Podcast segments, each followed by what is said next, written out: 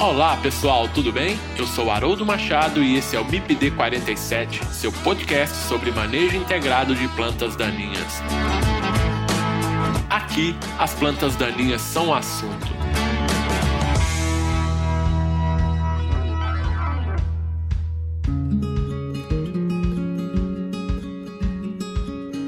Pessoal, quem quiser interagir com o MIPD 47 pode fazer isso através do Instagram MIPD47, nos mandando directs. Vocês podem mandar e-mail para o mipd47podcast@gmail.com. Vocês podem ouvir o MIPD 47 através do site mipd47.com.br. Acessem o site e confira nosso conteúdo mipd47.com.br. E estamos também nos principais agregadores de podcast. E nesse episódio eu converso com o engenheiro agrônomo e professor da Universidade Federal de Viçosa, Lino Roberto Ferreira. Nós vamos falar sobre a importância da extensão rural, da importância de compartilhar resultados de pesquisas que são realizadas nas universidades com o produtor rural. A transferência de conhecimento para o produtor rural é uma atividade que não pode ser minimizada pelo professor universitário, uma vez que é de sua responsabilidade atuar no ensino, na pesquisa e na extensão. Poucos são os professores universitários que se dedicam com tanta excelência em transferir o conhecimento produzido com as pesquisas para a sociedade e, aqui sendo mais específico, para o produtor rural. Quer conhecer um pouco da história de um professor universitário que ama compartilhar o conhecimento com os produtores rurais, realizando a extensão rural na área de manejo de plantas daninhas?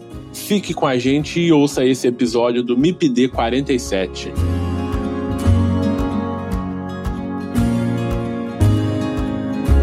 Bom dia, professor Lino, tudo bem? Seja bem-vindo e obrigado por bater esse papo aqui com a gente no MIPD 47. Bom dia, Haroldo. Eu que agradeço imensamente o convite aí para participar dessa conversa. É uma oportunidade de contar um pouco de nossa história profissional e agradecer a todas as pessoas que conviveram e eu convive comigo até esse momento. Né? Muito bem, professor Lino. Eu agradeço muito a sua participação aqui. É um prazer muito grande bater esse papo com você aqui hoje. Para quem não te conhece, conhece, você pode se apresentar, por favor? Bom, Haroldo, como você já falou, eu sou Lino Roberto Ferreira, fiz graduação no UFV, doutorado na Unesp Jabuticabal. Antes de iniciar meus trabalhos na UFV, trabalhei por cinco anos na empresa de pesquisa do Espírito Santo como pesquisador na área de agricultura e plantas daninhas. Eu sou um cidadão do campo, né, criado na zona rural, Vem de uma família de dez irmãos, sendo cinco agrônomos. Desses, um trabalhou durante a vida profissional toda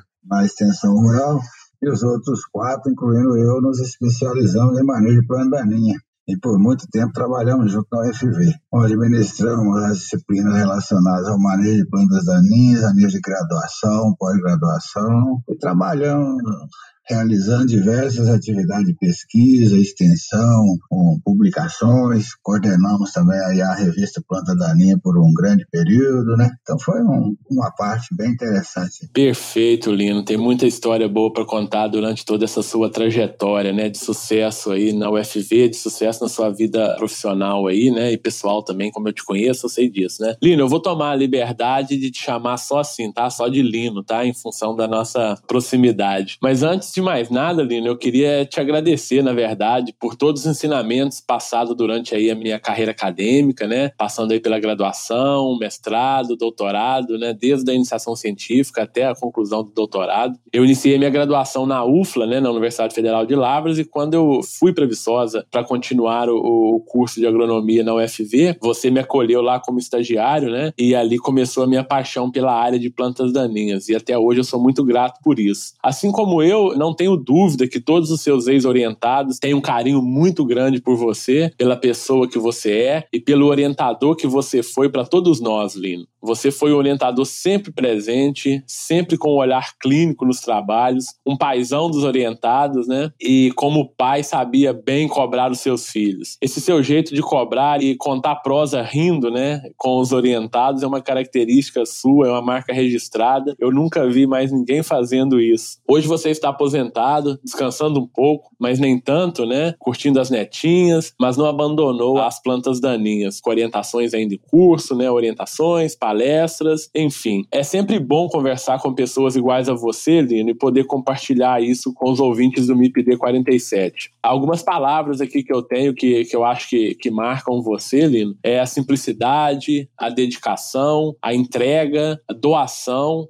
amor pela profissão e carinho pelos produtores rurais que você tem e sempre teve. Eu vou tomar a liberdade aqui de falar em nome de todos os seus ex-orientados. Muito obrigado pelos ensinamentos, pelos momentos de descontração, pelos dias de campo, pelo futebol, enfim, Lino, por toda a dedicação que você teve por nós. Muito obrigado. Bom, dito isso, vamos lá, né, Lino? Dos três pilares da carreira do professor universitário, que são o ensino, a pesquisa e a extensão, esse último talvez seja o menos valorizado, de modo geral. Entretanto, você foi um professor que sempre atuou com muita intensidade, né, apego e amor com a extensão dentro da universidade. Foram vários reconhecimentos pelos seus trabalhos realizados com produtores, principalmente os pequenos produtores. Esses reconhecimentos vieram aí de diferentes instituições do estado de Minas, né, e do Brasil de modo geral. Como que você analisa o papel da extensão rural na área de plantas daninhas hoje no Brasil, Lino? E faça aí pra gente uma breve linha do tempo aí da sua trajetória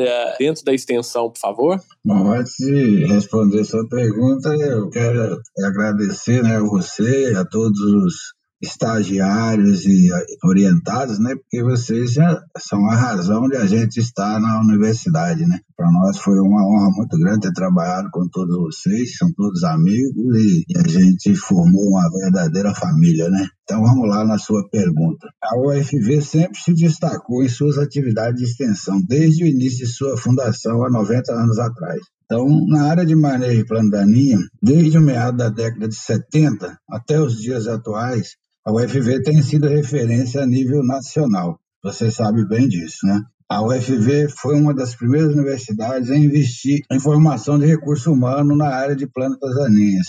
Inicialmente, dois professores que trabalhavam com olericultura, né, o professor Zé Francisco e Joaquim Joel, foram para os Estados Unidos fizeram doutorado na área de plano daninho. E quando voltaram, começaram a ministrar regularmente a disciplina manejo de plantas daninhas. Então, esses dois professores passaram vários alunos que hoje são professores, pesquisadores de diversas universidades e órgãos do Brasil. Então, passou-se alguns tempos, até 1985, aí eu fui chamado para trabalhar como técnico superior para auxiliar esses dois professores. Então ficou eu e o Júlio Coelho trabalhando na área de planta daninha. Mas, como você sabe, acabamos nos envolvendo também com as aulas e assim depois nos tornamos professores. Então ficamos quatro professores na área de planta daninha, o que era raríssimo numa universidade nesse tempo, né, Haroldo? E, e, talvez por isso, né, Lino? Talvez não, com certeza, mas por isso a qualidade e o peso que tem a área de plantas daninhas né, dentro da universidade, né?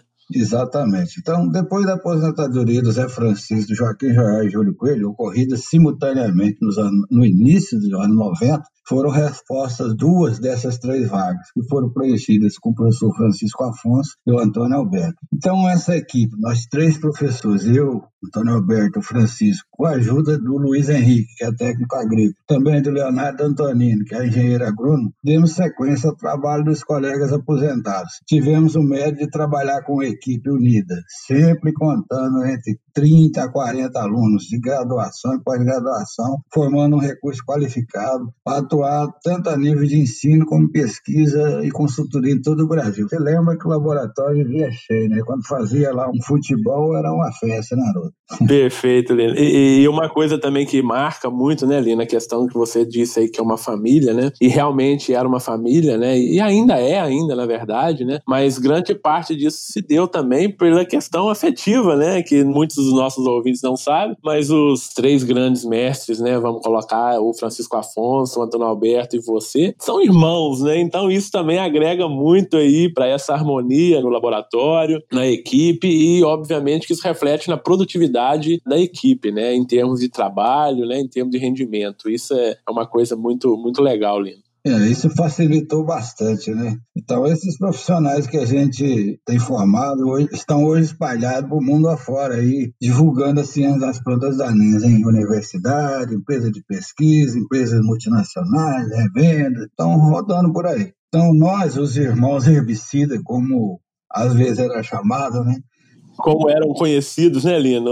Os irmãos herbicidas da UFV. Tivemos a honra de participar dessa importante missão da UFV, que era formar profissionais e também levar o conhecimento àqueles que lidavam diretamente no campo, ou seja, o nosso agricultor. Então, dos três, eh, o Francisco ficou mais ligado à revista Planta Daninha, que ele foi editor por muito tempo, né? Eu fiquei mais ligado à parte de extensão e Antônio Alberto cuidando também mais né, ligado à parte de herbicida no solo, e cada um a gente dividia, mas na realidade um participava do trabalho do outro, e sempre um co-orientando aluno do outro, e a gente era realmente uma equipe muito unida, e graças a Deus, todos que passaram por aqui, acho que estão seguindo esse caminho na é verdade? Então, na minha época de estudante, Haroldo, era difícil. Esse conteúdo sobre planta daninha era ministrado em pouquíssimas universidades. Então, a grande parte dos profissionais formados na minha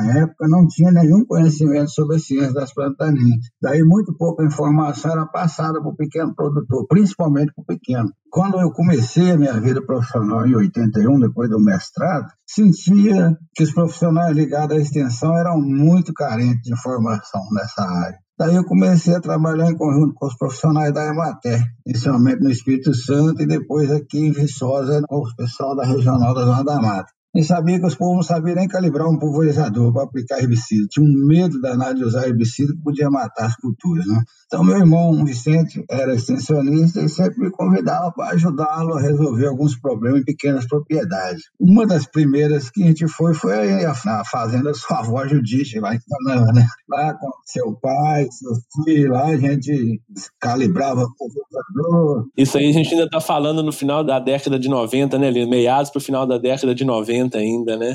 Exatamente. Quando eu cheguei na universidade em 85, 90, vocês eram pequenos ainda aí, e a gente já estava lá no campo, lá com Zé Inês, Jacinta, ensinando a calibrar pulverizador. Aí depois também usei muita propriedade dos meus pais aqui para montar unidade demonstrativa, para poder dar algumas aulas e até aula de semana do fazendeiro, que é um evento tradicional na área de extensão na UFV. Esse ano foi o primeiro ano que não teve semana do fazendeiro ao vivo, desde o início, né? É, em função da pandemia aí do. Da pandemia não teve, mas teve alguns eventos online, né? Então, com isso, eu fui ganhando amizade e confiança dos produtores, dos técnicos da Emater, que sempre chamavam para a gente fazer alguns eventos sobre tecnologia de aplicação e controle de plano daninha. Hoje mudou bastante, né? O Brasil tem muitos cursos de agronomia e engenharia florestal que tem a disciplina manejo de plano daninha no currículo, inclusive com professores formados aqui em Viçosa, né? Inclusive você, tem o o Tufi, tem o Rubens, tem o Rafael, né? lembrando de alguns, né? Que já passaram aqui no MIPD 47, né? Então, os técnicos formados na última década já têm uma noção razoável sobre o manejo de plano do Enem e repassam essas informações aos produtores. Mas você sabe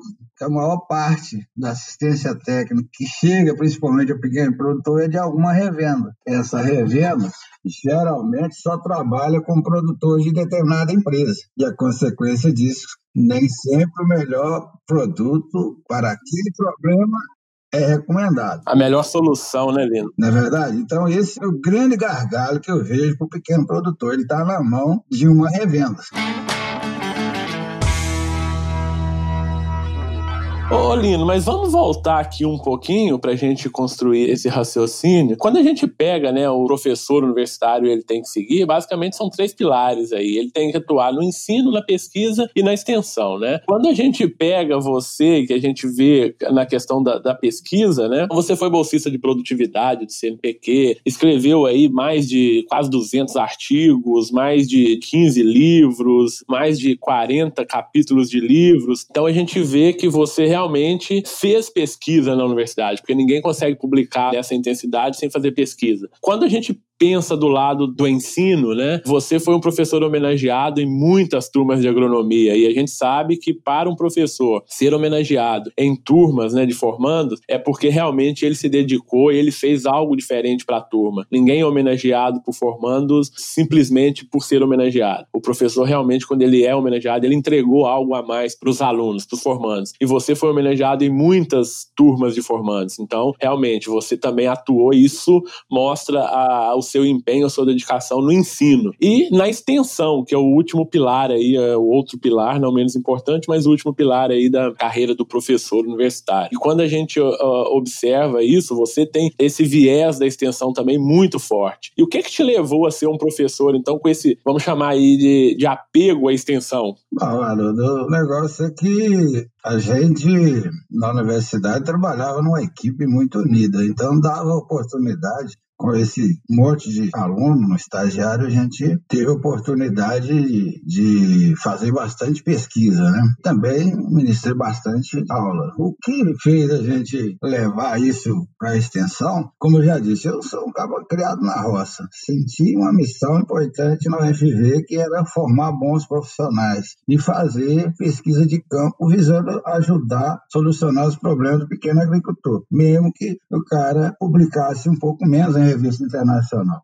Por exemplo, qual é um grande problema que a gente sentia? Um cara tá lá, não sabe nem ver um problema, a gente tinha que levar para a universidade, montar uma pesquisa para poder fazer. Então a gente tinha bolsistas de extensão, bolsistas de iniciação científica e os orientados. Então, graças a Deus, eu consegui ficar equilibrado né, no chamado tripé, ensino, pesquisa e extensão. Quando eu fiz o meu concurso para titular, eu consegui pontuação nos três sentidos. Né? Então o pessoal ficava, mas como é que consegue fazer? Mas o dia tem mais de oito horas, né? então a gente tem que trabalhar mais. E na verdade também, né, Nelino, um dos méritos também de um pesquisador de um bom profissional, na verdade, de modo geral, é montar uma equipe, né, Lino? Então você tem que montar uma equipe que permita ele fazer, atuar, no caso do professor, nessas três áreas, né? Então isso faz parte do mérito do profissional ter uma boa equipe também, assim como você tinha o professor Antônio Alberto, o professor Francisco Afonso, né? E outros colegas também de departamento, né? A gente tem lá o kit plantio direto, né? Que a gente vai falar um pouco mais à frente dele aí, do professor Hernani, né? Do professor Baião, o Luiz Henrique, né? como técnico de laboratório, uma pessoa de um conhecimento né, da área de plantas daninhas enorme que nos ajudou muito lá no laboratório, né? Não tinha hora para ele nos ajudar, a qualquer momento ele estava aberto, né? A montar os experimentos, a aplicar o herbicida,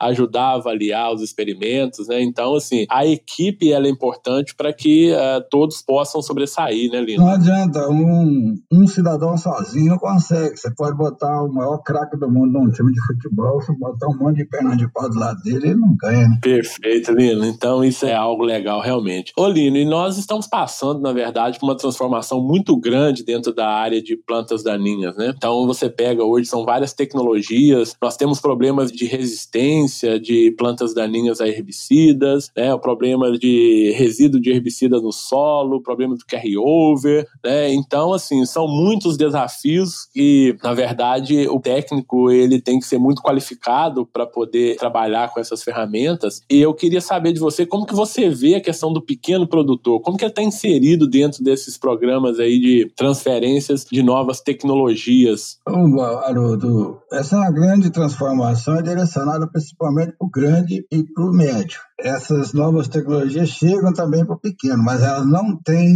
assistência técnica necessária para acompanhar. Então, nós sabemos que os órgãos de extensão têm muito tempo que não contratam ninguém. Então, não tem mão de obra. Isso deixa o agricultor simplesmente na mão de pessoal de revenda. E o cara tem que chegar e entregar o produto da empresa dele. Talvez seja esse o grande motivo do surgimento de tanta planta daninha resistente a herbicida, devido ao fato dos produtores não serem corretamente orientados para fazer rotação de diferentes mecanismos de ação. Isso tem gerado problema recorrente, principalmente nas grandes propriedades e muitas vezes também no pequeno. Então, você vê, como você mesmo já, nós já conversamos algumas vezes, o cara quer plantar um, um pequeno produtor não tem dinheiro para comprar o adubo. Vai lá, vai comprar uma semente que custa, não sei quanto está custando um saco de milho hoje, mas é bastante caro. Considerando, para você pagar um milho de alta tecnologia, você precisa produzir 150, 200 sacos de milho para pagar essa conta. O cara consegue produzir 80, 100, quase que só paga a semente. Então, esse pequeno, cada vez mais lascado, porque se não mudar o sistema de, de assistência técnica, é, cada vez tem mais, a coisa vai afundando o barco dele cada vez mais. Certo, Lino. Nós estamos passando por um momento que a agricultura é muito tecnológica, né? Se fala muito em agricultura 4.0, agricultura digital, né? Mas essa agricultura ela tem que chegar para todos os agricultores, né, Lino? Então o pequeno, ele não pode ficar de fora desse processo, né? Que senão ele perde em competitividade, né? Às vezes um hectare de milho que ele tem lá é toda a produção dele, e isso para ele é muito importante. O cara não sabe calibrar um pulverizador, entendeu? Não tem a consciência de que tem que fazer uma análise de solo para poder fazer uma adubação correta. Aí você vai lá, vai jogar um milho caro nele lá. Eu quero só mostrar aqui, Lino, dois exemplos que aconteceram comigo, né? Então, assim, dois pequenos produtores lá na região de Canaã, que você conhece ali, né? Viçosa faz parte da grande Canaã, né? Eu vou citar dois exemplos. Na verdade, eu estava de férias lá, né? Na casa dos meus pais, e um produtor produtor me procurou porque ele tinha plantado uma lavoura de milho, tinha colhido o milho, tinha ficado muita, muita tiguera de milho na área. E ele foi aplicar o glifosato para controlar aquela tiguera e uh, o glifosato não controlou a tiguera de milho. Então ele foi lá me perguntar, porque a lavoura estava afestada de milho, porque a colhedeira dele não estava bem regulada, então tinha uma quantidade muito grande de tiguera e uh, não foi controlada pelo glifosato. E ele me perguntou o que, que tinha acontecido. Aí eu falei: não, você tem o, problema aqui é que você tem uma tiguera de milho tolerante a glifosato. Então você aplicou o glifosato, não vai controlar, porque o milho que você usou aqui anteriormente era tolerante a essa, com essa tecnologia. Aí esse produtor me disse: não, mas o vendedor que me vendeu a semente não me disse isso. Eu perguntei a ele se esse milho era tolerante a glifosato, ele falou que não. Eu falei assim: então duas coisas aconteceram. Ou o vendedor mentiu para você, ou ele não sabia da existência dessa tecnologia. E na verdade, depois, numa conversa ali mais informal, informal, a gente chegou a descobrir que, na verdade, o vendedor não sabia da tecnologia. Então, olha só, do nível de importância, né, de complexidade que a gente está falando, da falta de informação para o produtor. E um outro caso que aí vai na, na, no sentido oposto, né? Um outro pequeno produtor também, ele tinha lá dois hectares de milho, né, na propriedade dele, e ele comprou um milho. O vendedor, novamente, não é o mesmo, era outro vendedor, informou a ele que o milho era transgênico e que ele podia usar o glifosato na lavoura dele para controlar as plantas daninhas. Então, lá na época correta de aplicação do glifosato, esse produtor ele aplicou né, fez o, o, uso do glifosato na lavoura dele e ele matou 100% dos dois hectares que ele tinha. Então toda a produção dele foi perdida, né? Ele teve que replantar lá, então todo o trabalho de novo. Por quê? Porque ele aplicou o glifosato numa lavoura de milho que era transgênica, mas era apenas BT, não era RR. Ou seja, novamente, a falta de informação né, que fez com que o produtor ele tivesse 100% da lavoura dele perdida. Então, assim, é o domínio da tecnologia, é o conhecimento que às vezes não chega para o produtor de maneira adequada. Né? E isso em grande parte porque os próprios elos ali da cadeia também não estão muito antenados ou não têm um conhecimento muito profundo dessas tecnologias. Né? Então, só para exemplificar esses dois casos aí, como que o pequeno produtor produtor ele está, né, Lino, desguarnecido de informações técnicas importantes. Então, Lino, como que você vê aí que o pequeno produtor ele está inserido nesse sistema produtivo cada vez mais complexo? Bom, já falamos aí que ele está completamente perdido, né?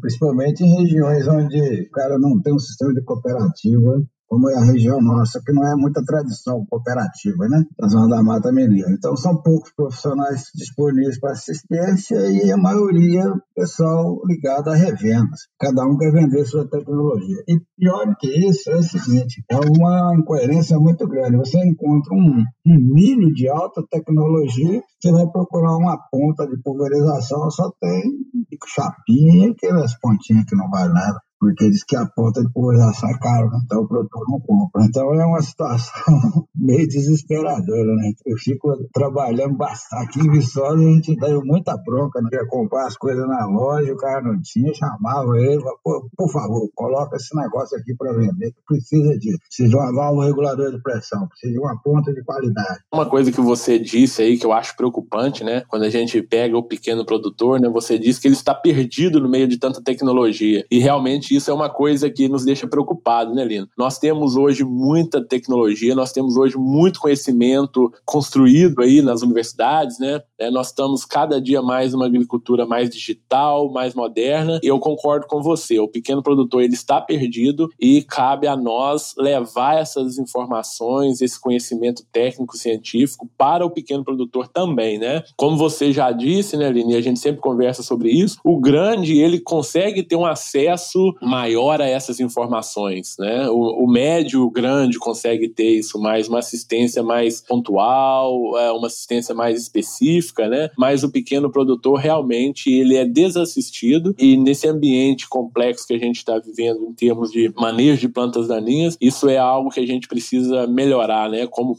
pesquisador, como professor, a gente deve realmente atuar nesse ponto.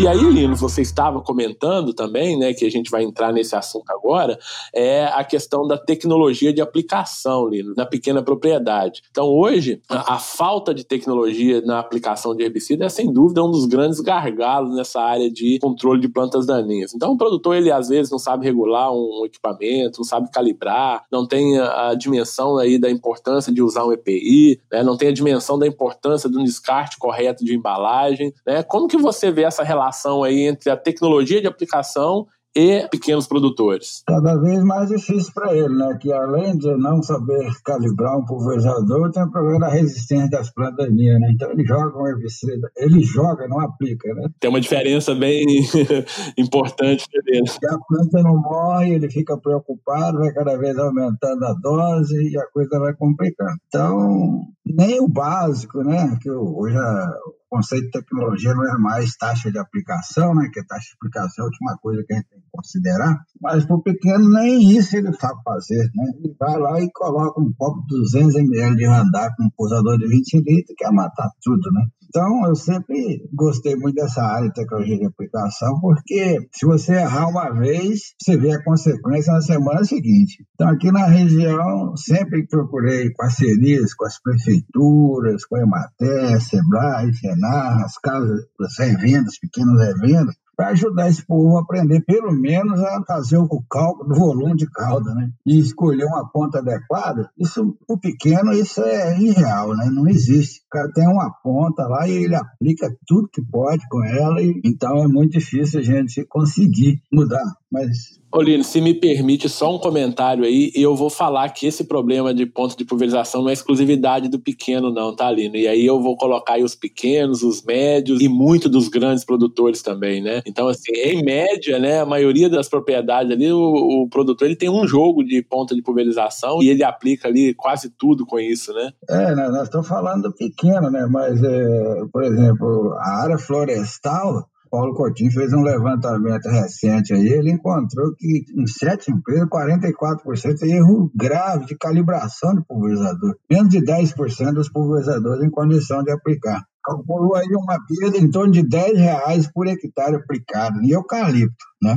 Ah, como eu falei para você outro dia, lá no, no Jaíba, nós avaliamos 12 produtores de fruticultura, e é, não é pequeno produtor, é um produtor que exporta fruta para a Europa, né? são médios produtores de fruticultura irrigada. O cara não sabia controlar um ácaro, né?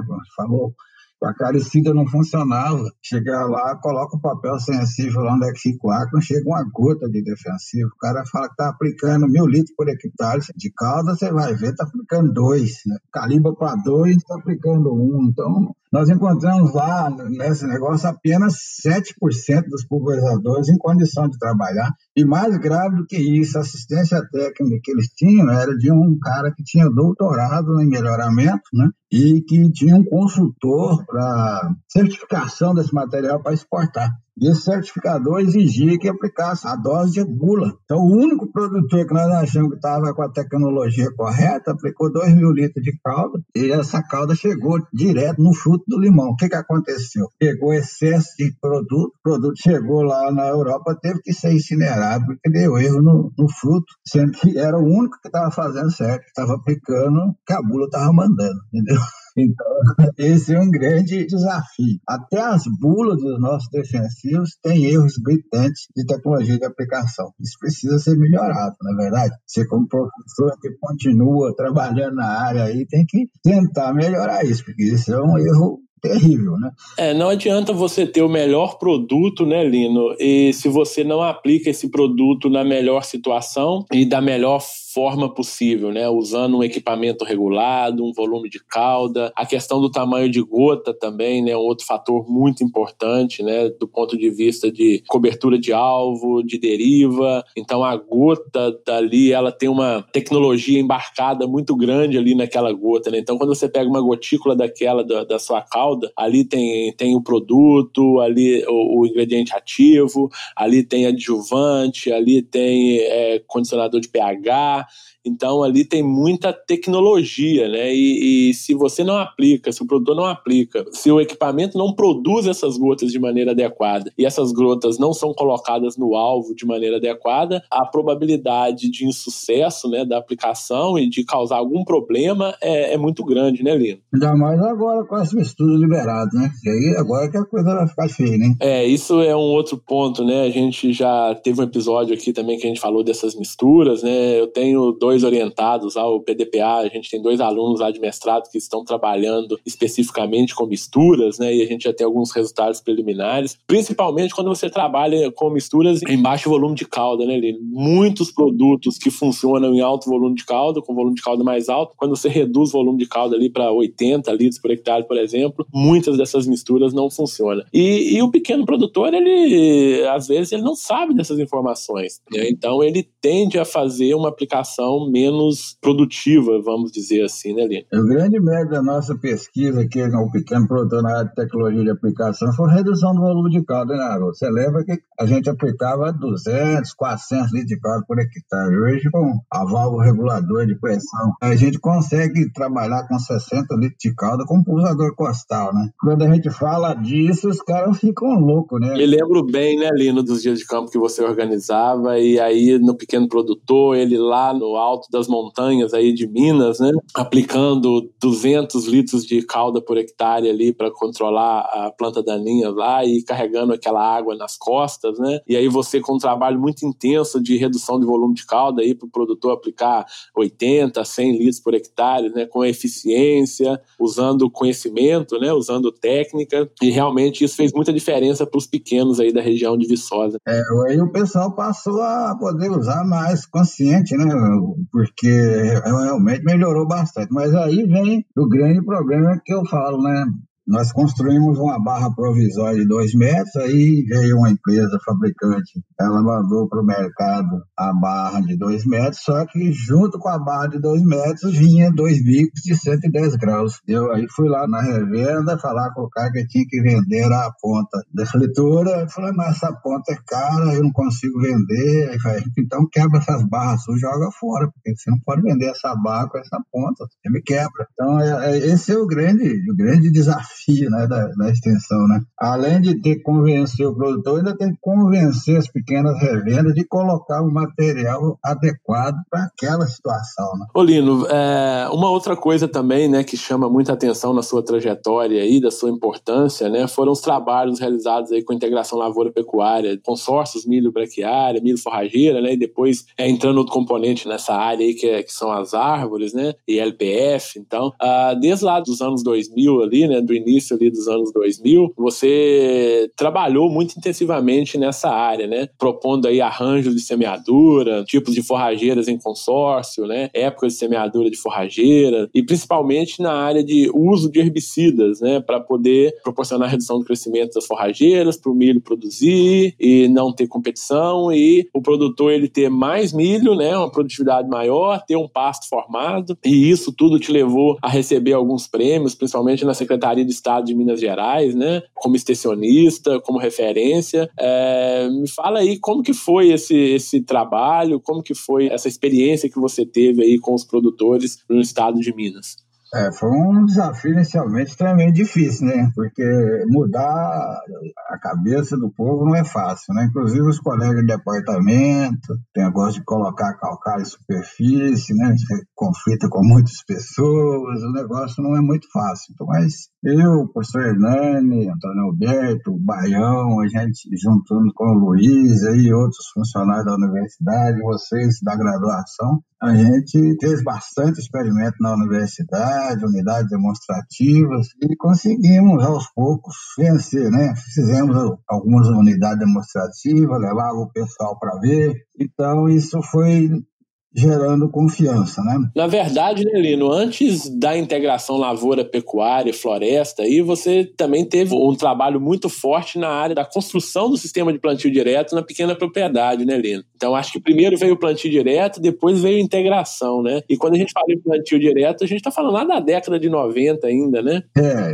então no plantio direto aí foi, foi assim, quando eu voltei do doutorado em 97, né? Aí o professor Hernando estava o Baião tinha conseguido uma máquina de plantio direto e ele e o Hernando estavam querendo fazer umas demonstrações. Aí me convidaram para eu entrar como uma parte de manejo plandaninha. Aí eu aceitei o desafio. Nós montamos aí umas três ou quatro unidades demonstrativas, inclusive uma na propriedade de meu pai aqui. E a gente provou que era possível produzir mesmo sem mexer na terra. E aí fizemos vários dias de campo, um dia trazia o pessoal chamado fazendeiro, pessoal, ah, mas isso não dá certo, o pessoal da Emater não acreditava, o pessoal da Embrapa falava que primeiro tinha que corrigir o solo, tinha que fazer a aração, nós brigava que podia fazer de outro jeito, até que surgiu um produtor que para nós aqui ele era grande, né, mas para o Brasil ele é um médio produtor, 4.500 hectares em Rio Casca, para a região é muito difícil de ter, mas plantava pouco milho lá. Ele tinha um problema muito grave com problema de corda de viola, e a gente falou para ele, olha, ele veio no dia de campo, aqui em casa, conversou com meu pai, meu pai já estava com um torno de 85 anos, pode fazer o que esses caras estão falando para você aí, que tá certo, olha a minha roça aí. No ano passado eu tive que ir na prefeitura e buscar uma pá carregadeira para tirar solo na estrada. Esse ano não desceu uma gota de terra, plantamos sem, sem arar, sem usar grade, aí mais importante, nem enxada nós usamos para capinar o milho. Então o pai dizendo isso pro cara, e o cara falou, ah, então vocês vão lá fazer uma visita na minha propriedade. Nós fomos lá, o problema dele era a corda de viola. Tinha tanta corda de viola que não dava nem para o gado não achava a espiga de milho no meio da roça. Então a gente montou lá, correr lá uns 50 hectares, mas aí quando chegou no final, ele tinha que continuar o plantio direto, ele botou boi na palhada e comeu a cana de milho toda. Eu falei, e agora? Nós tivemos que partir para quê? Para o consórcio milho braquiário. Ele já tinha braquiário nativo, era só manejar o banco semente. Aí começou aquela série de ensaios que você falou aí, de integração de dose de herbicida para não matava o milho, não matava a braquiária, para a braquiária não interferir no milho, e montamos aquela bateria de experimentos, e graças a Deus a gente conseguiu, com dois, três anos, a gente chegou a mil hectares de milho lá na fazenda, fazendo rotação, plantava um ano, dois anos num lugar, depois mudava para outro, e a produção de milho dele só crescendo, a produtividade, Ninguém queria vender semente de milho para ele no início, depois todas as empresas de semente de milho queriam montar ensaio na fazenda. Ali foi um grande laboratório, né, Lino, que você teve fora da universidade, né? Ali foi o melhor laboratório, né? Porque lá você eu provei para mim mesmo, né, de que eu fazia em um hectare poderia fazer também para o grande, né?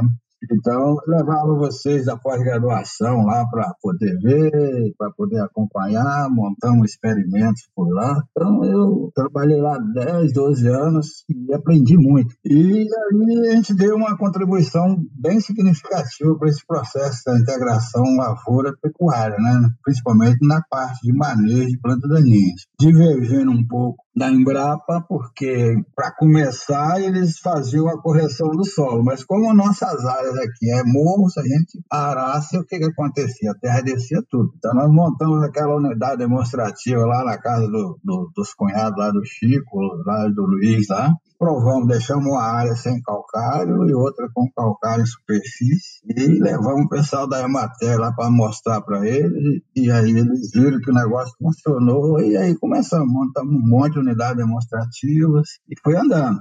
Me lembro bem, Lino, da sua discussão é, no início desses trabalhos aí, principalmente com o pessoal da fertilidade de solos, né, em que não preconizavam essa aplicação do calcário em superfície, e, e, a sua grande briga com eles naquele momento era que você preferia correr o risco de aplicar o calcário em superfície do que fazer uma aração e uma gradagem nesses solos altamente declivosos, né, em que é, após uma chuva esse solo ia todo para a estrada, para a lagoa, para a represa. E assim, eu considero que você ganhou ganhou essa briga, né? E realmente você protegeu muito o solo ali na região da zona da mata de Minas Gerais é, em função da adoção do sistema de plantio direto. É lógico que a correção não é a mesma, né? Mas que corrige, corrige. Porque café, ninguém, ninguém incorpora calcário em café e todo mundo joga lança, né? Eu acho que tem que ser avaliado também, né, Lino? Qual é o modelo que vai causar menor impacto negativo, né? E isso tem que ser é, visto e pensado, né? E, e, e tomar essa decisão. Lino, mas vamos lá. É, hoje, Lino, depois de mais de 35 anos de serviços aí prestado ao agro, né, principalmente em relação ao manejo de plantas daninhas, quando você olha para trás, Lino, valeu a pena? Se arrepende de alguma coisa? Faria algo diferente? Não, eu acho que eu faria tudo a mesma coisa, viu, cara? Eu fui um cara bastante convicto daquilo que a gente pesquisava e eu me aposentei com a sensação de meu dever cumprido, com a formação de muitos profissionais competentes, ajudei bastante pequenos produtores, então eu acho que eu, se eu tivesse começando de novo, eu ia... Faria tudo de novo, né, Lê? Com novas tecnologias, né, que hoje estão disponíveis. Legal, isso é, isso é muito bacana de ouvir, muito, muito legal. Então, realmente, realmente você se sente realizado, né? E, e, a gente vê isso em você, né? Hoje a gente vê que você é uma pessoa feliz, é um profissional feliz, né? Que passou pela universidade, contribuiu muito aí para muita gente, né? Foram muitos os alunos, né? Desde os graduandos de forma geral, né? Na, na disciplina lá de danadinhas, né? É, nas suas provas práticas, enfim, muita gente que você é, ajudou a formar. E diretamente aí também foram mais de 45 estudantes de mestrados que você orientou, mais de 30 estudantes de doutorado, né? Iniciação científica foram mais de 30 alunos aí também, né? Então, assim, muita gente passou na sua mão, né, Lino? E hoje você vê aí os seus filhos, Lino, espalhados pelo Brasil, alguns na pesquisa, outros no ensino, né? E outros na extensão, a maioria fazendo aí as três coisas, né, como professores, né, de universidade, ensino, pesquisa e extensão. E aí você olha para trás e você pensa, valeu a pena, não valeu a pena? Só complementando a pergunta anterior aí, em nenhum projeto durar 10 anos, como o Circuito Zona da Mata Integração Lavoura Pecuária. Né? Nesse evento aí, nós montamos mais de 120 unidades demonstrativas, fizemos mais de 150 dias de campo, com público de aproximadamente 12 mil participantes, né, entre produtores, técnicos,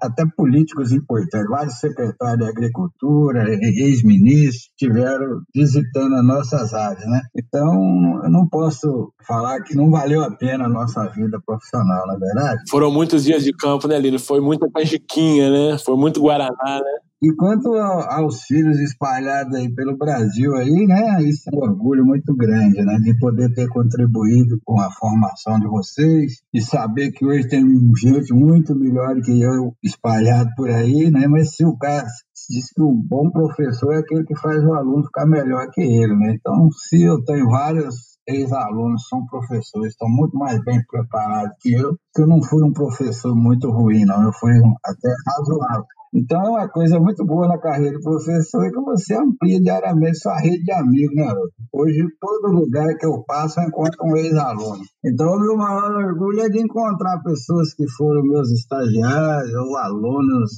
alunos, simplesmente alunos ou orientados, que hoje estão espalhados por esse Brasil afora aí. Tem muita gente boa, né? Eu acho que cumpri bem a missão e por isso me aposentei com a consciência bastante tranquila. Embora pudesse ter ficado mais uns 15 anos na universidade, resolvi curtir as metas e aproveitar um pouco. Continuar fazendo algumas consultorias daqui que eu sempre gostei, né? Mas sem aquele compromisso de estar ali na universidade todos os dias. Né? Olino, é, nosso tempo está se esgotando, né? Tudo que é bom dura pouco. A prosa foi muito boa, né? Muito bom, sempre muito bom conversar com você. Queria que você fizesse umas considerações finais, Lino, a respeito do tema, né? Da importância da extensão, principalmente voltada aí ao pequeno produtor. Ô, Haroldo, é, eu tenho uma preocupação muito grande é, com o atual contexto da extensão dentro da universidade, como já falei com você, pensando nas exigências da CAPES e da CNPq, para publicar cada vez mais em revistas internacionais de alto fator de impacto. Acho que a publicação é de extrema importância, mas se a tecnologia não chegar até o campo, o agronegócio para, principalmente o pequeno produtor. Nós não estamos sentindo incentivo para o professor se dedicar à extensão.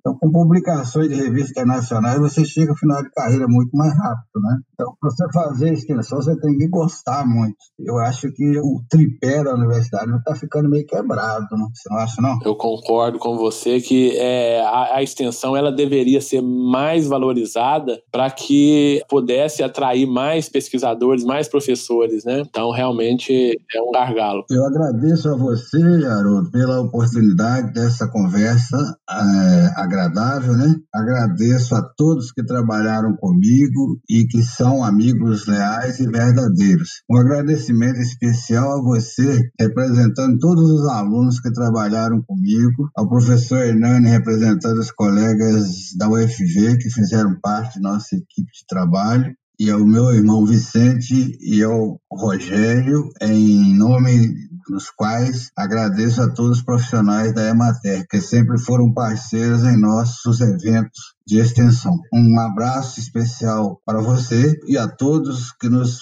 prestigiam nesse episódio. Eu que agradeço, né? Muito obrigado por bater esse papo com a gente aqui. Então, eu que sempre estive aí com você, né? Você faz parte aí da minha carreira profissional.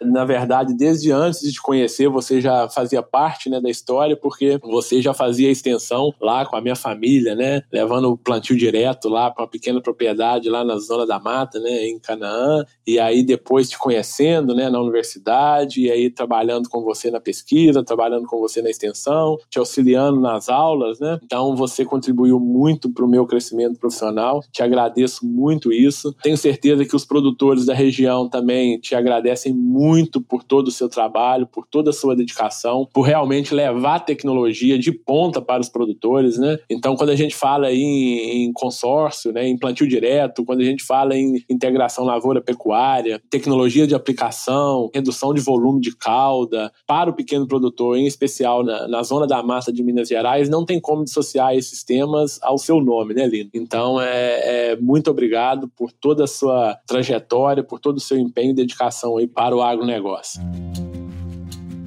E a vocês, meus ouvintes, um abraço e até o próximo episódio do MIPD 47.